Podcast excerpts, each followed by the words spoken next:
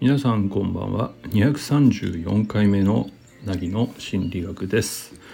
えー今日12月30日えっと、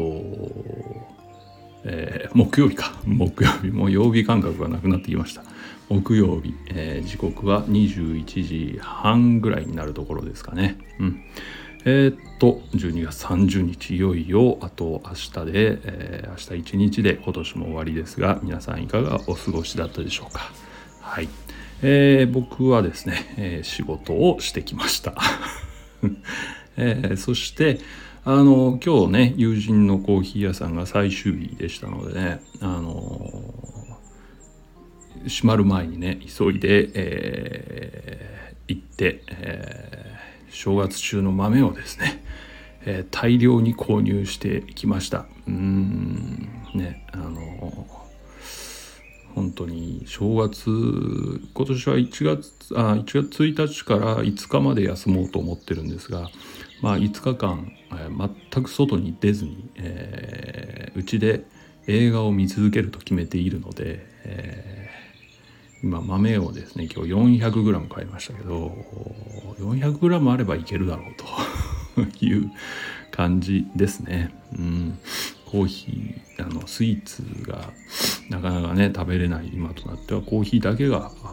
心の友とこういうことになっております。はい、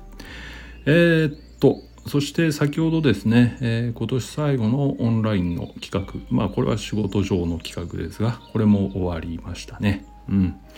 えーこれで明日の仕事が終わったら全て、えー終了ですので仕事納めという形になるわけです。はい、まあまあ順調にというか何も起こらずに無事に、えー過ごせればいいなというのが、まあ、正直なところですね。うん明日もまたちょっと雪じゃないかみたいなことを言ってるので、えーちょっとビビってますがななんとか仕事中は降らずにとお願いしたいところです。はい、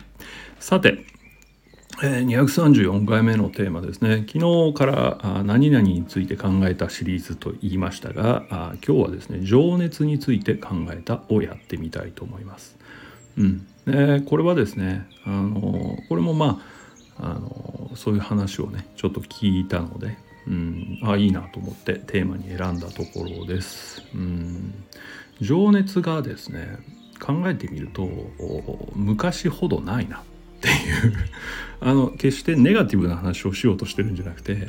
えー本当にないなっていう気がするんですよね。それぐらい自分はなんだろうクールぶってましたけど燃える男だったわけですよ。うんであの頃あの頃といってもね20代ぐらいの頃って本当に燃えたぎっててうんいろんなことに夢中で取り組んだりうん本当になんだろうな徹底的に向き合って、えーねその悔しい思いとか嬉しい思いとか盛んにしてたような気がするんですよね。うん。人付き合いに関しても本当に、えー濃くてうん熱い人付き合いをしていたよなと、うん、もしかしたらね人生で多分一番自分が、うん、人間関係においても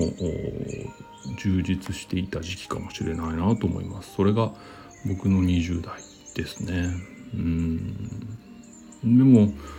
うん、いつ頃からかあなんだろうな燃えるみたいな気持ちが失われていったと思うんですね。でえっと明確に感じたのはうんと会社に入って、えー辞めを決める数年ぐらい前かな。あこれは自分は会社に向いてないんだなって思ったぐらいからかな。急に何かが消えてしまったようになって。うん。まあ年齢的なこともあったかもしれませんけどね。うん。以前の感覚があんまり思い出せないぐらい、えー火が消えたって実感した時期が一度来たかな。それぐらい、まあ、今思えばねあの会社という環境が自分には合ってなかったんだろうなと思います。あの仕事自体は楽しくやってたんですけどね会社というそういうシステムが合わなかったんだろうなとは思いますね。そこに年齢的なものも重なって、うん何かの火が消えていったっていうのが、まあ、今思うことですかね。うん。まあそれでもね、あのまあ、会社辞めて独立するわけですけども独立したっていうことは完全に消えてたというわけではないとは思う。うん、そこら辺はなんとか、え、再燃させようというかもう一度燃やそうという気持ちで、うん、自分なりに頑張ったというふうに思います。うん、でまあ独立するわけですよね。でもやっぱりうん正直年齢には抗えないなっていうぐらい うんそこら辺の火っていうのは激しくは燃えなくなったなっていうのが、うん、今思いますかね。でどちらかというとね今はあそれこそ燃えている人たちを見ることの方がうん楽しいっていうかそういう感覚をに刺激が与えられるのかな、うん、そういう人を見るのは好きですねそうするとちょっとあの頃燃えていた頃の自分を思い出すことができるっていうかちょっとスイッチが入るエンジンがかかるみたいな ちょっとした感覚に襲われるんですよね。うん、だからそういう意味ではえっとやっぱりそういう人を見る立場になったんだろうな年齢的にもという気はします。だからえー、正直その今はねそういう人の何か力になれることがあればどんどんなっていきたいしうん自分にできることがあるなら何かあのねあのサポートできればっていう感じかな。うん。だから決して見た目にはそのなんていうのもうどうでもいいやみたいにはなってないです全然。うん。新しいその自分のなんか役割みたいなものかな、うん、それを感じるところですかね。うん、まあ多分年齢的に先が見えてきたことによって何かを何、うん、て言うの？恩返しっていうほどでもないんだけど残していかないといけないっていう気持ちが強くなってるんでしょうね。だから自分が得たものを還元していきたいっていう。ただこれはいつも言ってるけど押し付けをしたくないので全く。うん。欲しいって言ってる人がいればっていうぐらいなんですよ。うん、そう。そういう意味であのそんなにガツガツはしてないなっていうのも同時に思うところですかね。うん、そう。まあ燃えてあのこの前ね僕全然テレビとしては見てなかったんだけどあの m 1っていうほら漫才師のねあのそういうなんかベストを決める大会あるでしょ？であれであの何だったっけ？えー、っともうど忘れしちゃった名前。えとにかく、うんと、優勝したチームがですね50代のおじさんと40代のおじさんのペアだったと思うんですよね。うん、でそれを聞いてへえと思ってあの YouTube でですねそれそれだけ見たんですよ。うん、そしたらすごい何て言うの？受賞した時に泣いててでそれ見てちょっと熱くなったんですよね自分が。うん。すごいなって最初思ったんです。あの年齢でそういう情熱みたいなものを消さずにやれてるっていう。だってあの2人って多分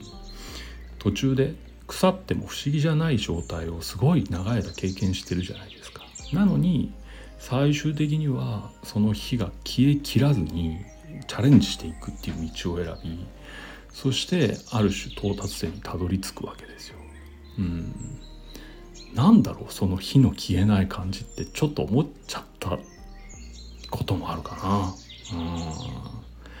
それもあってすごいな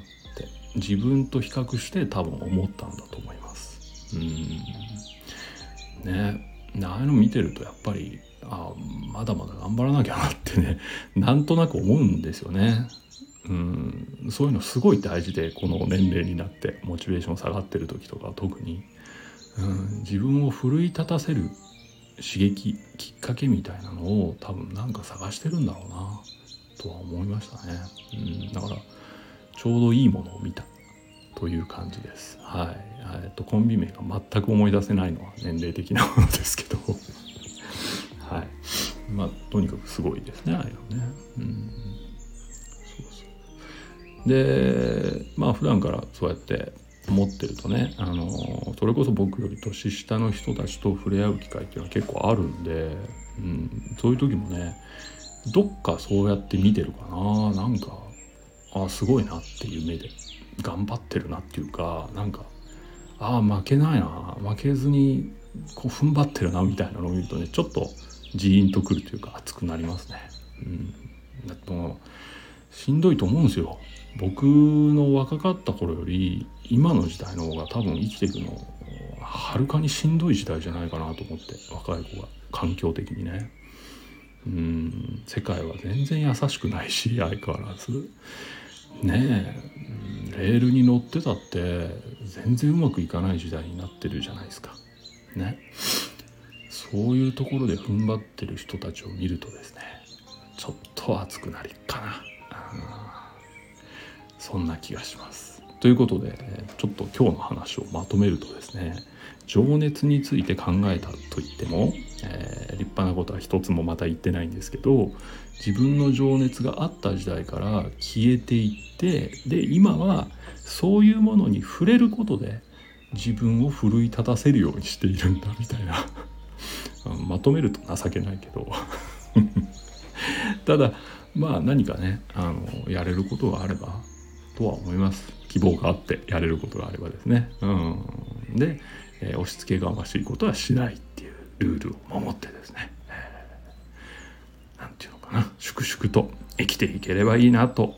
今日はそんなことを考えてみました。はい。ということで、えー、また明日。明日が31日ですよね。明日多分僕はなんとなく今年のまとめを言うんじゃないかと思ってます。全く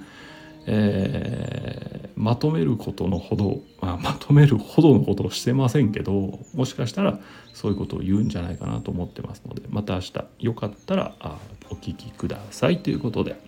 そして今日もまだお仕事だった方どうもお疲れ様でした。ではおやすみなさい。